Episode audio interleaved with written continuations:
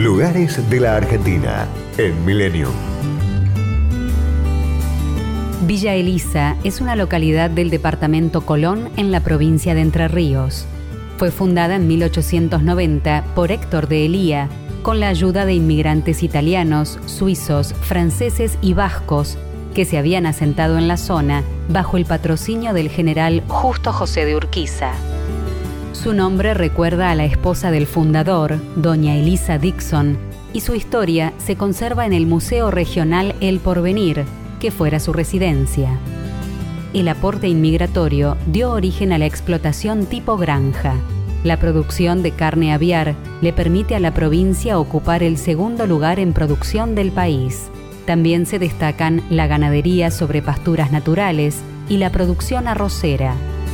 Otra actividad relevante es la forestal, especialmente en plantaciones de pino y eucaliptus. Esta última permite obtener una producción importante de miel en época de floración.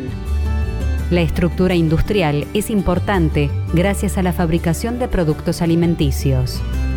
El agua termal comenzó a emerger en 1997. Dos años después, se creó el complejo termal, dando inicio a una nueva etapa en el desarrollo económico. Se trata de un parque recreativo y de relax.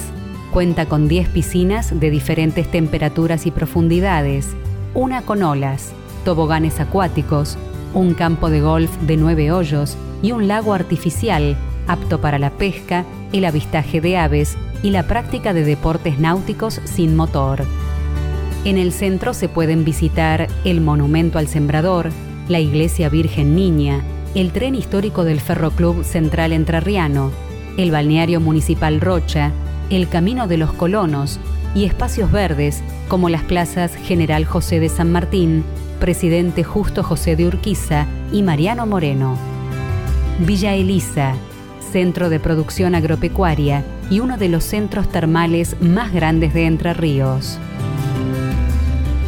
Destinos, culturas y valores. Lugares de la Argentina en Millennium. Podcast Millennium.